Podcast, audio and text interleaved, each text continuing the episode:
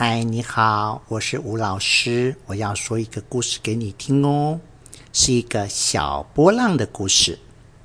有一个小波浪呢，它在海里翻滚着，日子过得很愉快哦。它喜欢风，还有新鲜的空气。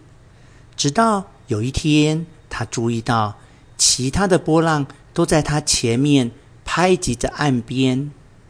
我的天哪，这真可怕！小波浪说：“我的最后命运也是这样。”这时来了另一个波浪，他看到小波浪闷闷不乐，就问他：“你什么事这么不高兴？”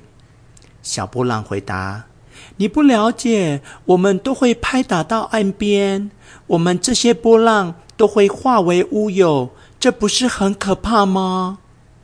这个波浪说：“错了，你才不了解，你不是一个波浪，你是海洋的一部分哦。”